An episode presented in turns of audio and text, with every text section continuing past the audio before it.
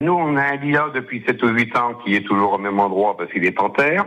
Il nous a toujours fait des belles fleurs et cette année, euh, que dalle, rien du tout. Par contre, euh, il est d'un vert magnifique. Euh, euh, on comprend pas. Si c'est des problèmes physiologiques, il y a, y a, un truc tout bête, hein, euh, qui, mais qui est souvent le cas, euh, c'est qu'on s'aperçoit qu'on se rappelle qu'on a un lilas au, mois, au printemps, hein, au mois d'avril en général, début avril, euh, on se dit tiens le lilas va fleurir, tiens le lilas est en train de fleurir, ça sent bon dans le jardin, youpi youpi. Mais souvent on oublie que la plante euh, elle fait sa fleur au mois d'avril, mais la fleur, elle l'a déjà préparée depuis le mois, souvent le mois d'août ou septembre euh, précédent, voire même plus tôt. Hein.